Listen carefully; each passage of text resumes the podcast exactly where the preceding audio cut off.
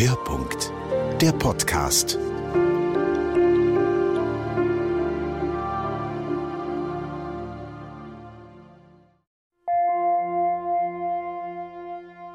Ja, dieses Wort, die Mondpriesterin, ist für mich eigentlich sowas wie eine archetypische Kraft, die ich in den Raum stelle. So wie man sagen könnte, eine Hexe oder eine Schamanin. Es gibt eigentlich nicht eine äh, sogenannte Einweihung oder eine, äh, eine Schulung, wie man Mondpriesterin wird. Ich benutze dieses Wort, weil mir irgendwann bewusst geworden ist, dass vieles, was ich tue, ich begleite ja Menschen in Lebensübergängen, das heißt, ich mache freie Hochzeiten, freie Taufen, freie Abschiedsfeiern und ganz viele Rituale für Frauen. Und irgendwann ist mir einfach so bewusst geworden, dass es eigentlich das Amt einer Priesterin oder eines Priesters.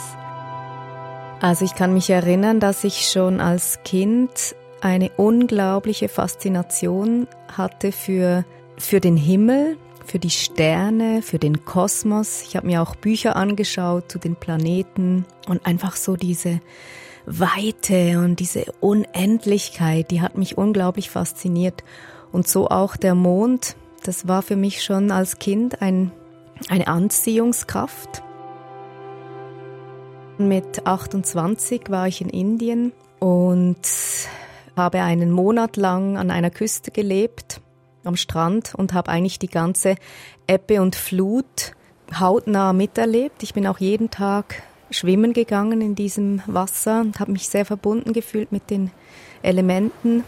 Und an dieser Vollmondnacht ziemlich genau an meinem 28. Geburtstag ist etwas geschehen und das sind immer ähm, für mich Situationen, die sehr schwer beschreiblich sind, so in, in, in diesem irdischen Dasein. Es war ein überirdisches Erlebnis für mich. Ich war mehrere Stunden in diesem Wasser, in diesem Meer und, und habe mich mit der Mond Kraft verbunden und habe verschiedene Gebärden gemacht, intuitiv.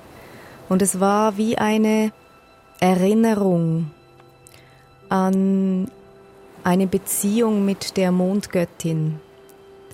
Und es kamen mir auch Zeichen und Wörter, die ich alle aufgeschrieben habe. Nach diesem Erlebnis war mir bewusst, dass sich etwas Grundlegendes ändern würde in meinem Leben. Und was sich damals geändert hat, ist ein Neuanfang eigentlich, ein bewusstes Eintreten in meine Weiblichkeit. Ich hatte vorher sehr stark auch meine männlichen Seiten ausgelebt. Und nach diesem Erlebnis wurde mir einfach bewusst, dass eine tiefe Sehnsucht in mir erweckt wurde, wirklich meine Weiblichkeit zu spüren, zu leben, mich mehr mit mir als Frau auseinanderzusetzen. Und da hat das eigentlich angefangen. Das war so der, der Initialzünder.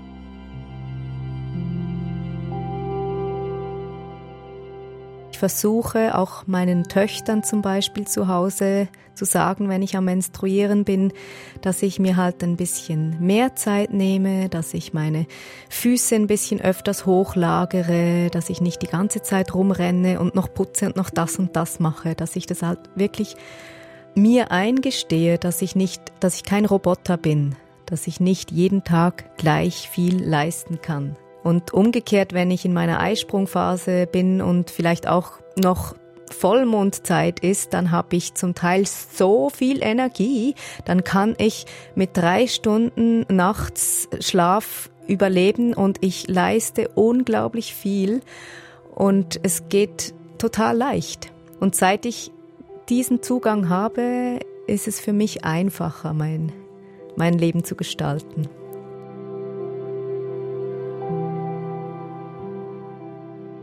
In vielen Kulturen ist der Mond weiblich und die Sonne männlich.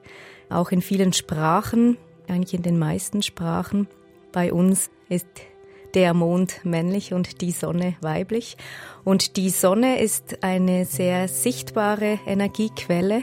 Sie macht Sachen sichtbar. Sie ist am Tag am Himmel, sie leuchtet, sie lässt alles sichtbar werden und der Mond ist nachts, wenn es dunkel wird.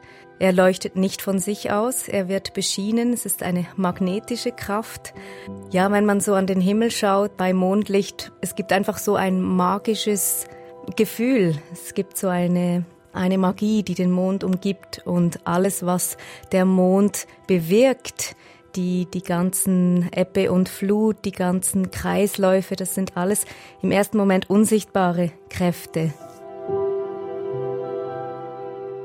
Unser menschlicher Körper besteht zu über 60 Prozent aus Wasser, aus Flüssigkeiten und die Mondkraft, wie ja bekannt ist, bewegt Flüssigkeiten und insbesondere bei uns Frauen ist das sehr deutlich spürbar in unserem Menstruationszyklus.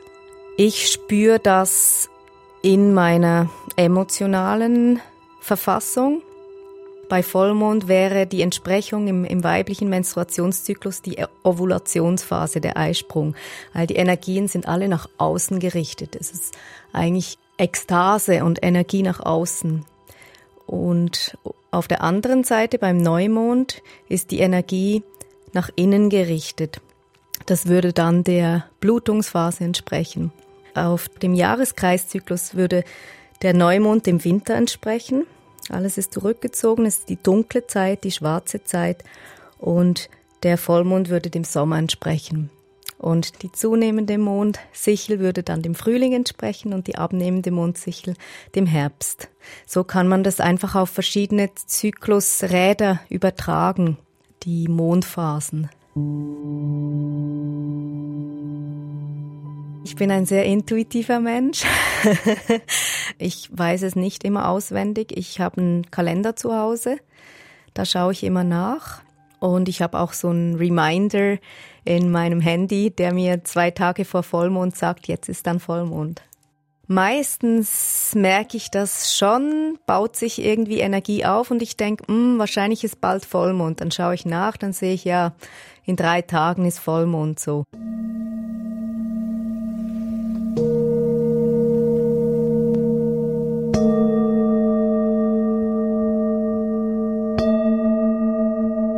Wenn ich ein Vollmondritual leite, dann ist meistens auch Klang dabei, Musik, Klang, alle nonverbalen Ausdrucksmöglichkeiten.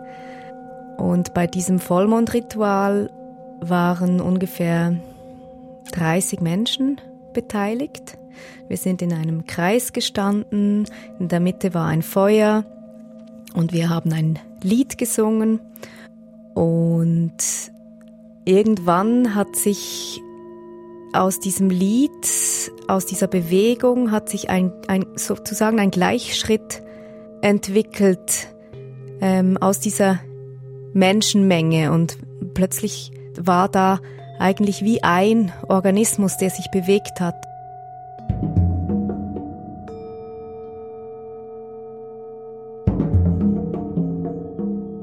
Plötzlich hat sich eine Kraft ausgebreitet, die sehr schwer zu beschreiben ist. Es war ein, ein Gefühl der Verbundenheit, sowohl in diesem Kreis der Menschen wie auch mit dem Feuer und mit dem Mond. Ich bin irgendwann in eine Trance, in einen Trancezustand gekommen. Das heißt, mein, mein ganzer Körper hat eigentlich vibriert und hat einfach diese Kraft gespürt, die, die da durch diese Elemente, durch dieses Zusammensein der Menschen, durch diese Mondkraft verstärkt worden ist.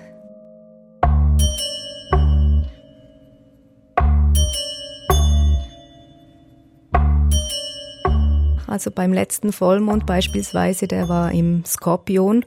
Das war ein sehr emotionsgeladener Vollmond und ich hatte wirklich um mich herum im Freundeskreis mehrere emotionale Notfälle, Menschen, die auf mich zugekommen sind, weil sie in, total aufgelöst waren. Und ich konnte das wirklich so dem, dem äh, Skorpion-Vollmond zuschreiben, dass da alle aus dem Häuschen waren. Ja, und man kann es ja auch Ähm, ich glaube, in Statistiken kann man das auch nachlesen, dass bei Vollmonden äh, mehr Unfälle passieren. Ich habe zum Beispiel einen Kurs besucht bei Miranda Gray. Die hat ein sehr bekanntes Buch geschrieben, Der rote Mond. Und sie hat wirklich jahrelang mit Frauen geforscht zum Thema Zyklus und Mondeinfluss. Und da gibt es sicherlich auch wissenschaftliche Ansätze. Aber wie gesagt, jetzt mein Zugang ist eher über die Selbsterfahrung, Selbsterforschung und eben die Menschen, die da auch schon jahrelang an sich selbst geforscht haben damit.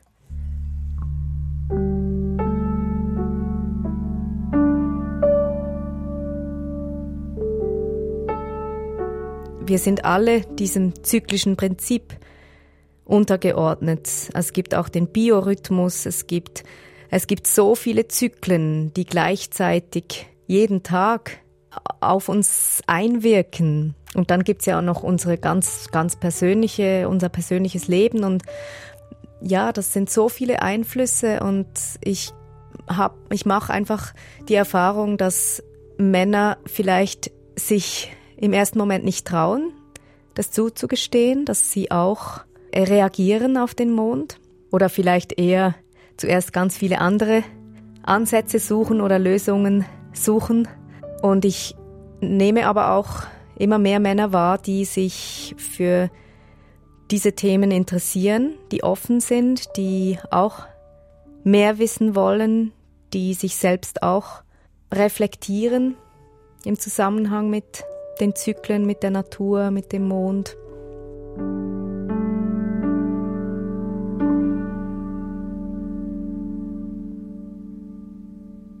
Ich glaube, dass dieses Wiederentdecken von diesen weiblichen Zugängen oder weiblichen Energien, dass das nicht nur um die Frauen geht, sondern dass es global, also unsere Gesellschaftskultur, alles, was wir täglich machen, wenn wir uns wieder mehr in ein, ein zyklisches Bewusstsein anbinden können, wenn wir merken, dass wir Teil sind der Natur, Teil sind dieses rhythmischen und zyklischen, dann können wir aus diesem unglaublichen Wahnsinn, in dem wir im Moment, momentan stecken, ja, wieder in eine Ordnung finden.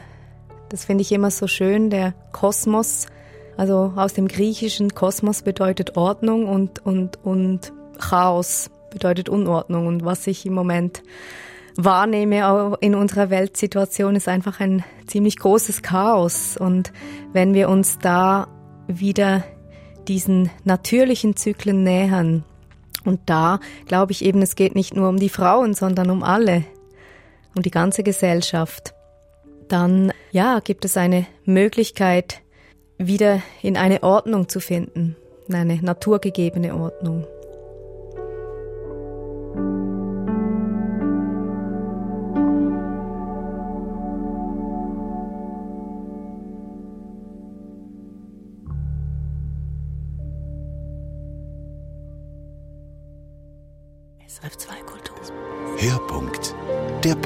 Podcast.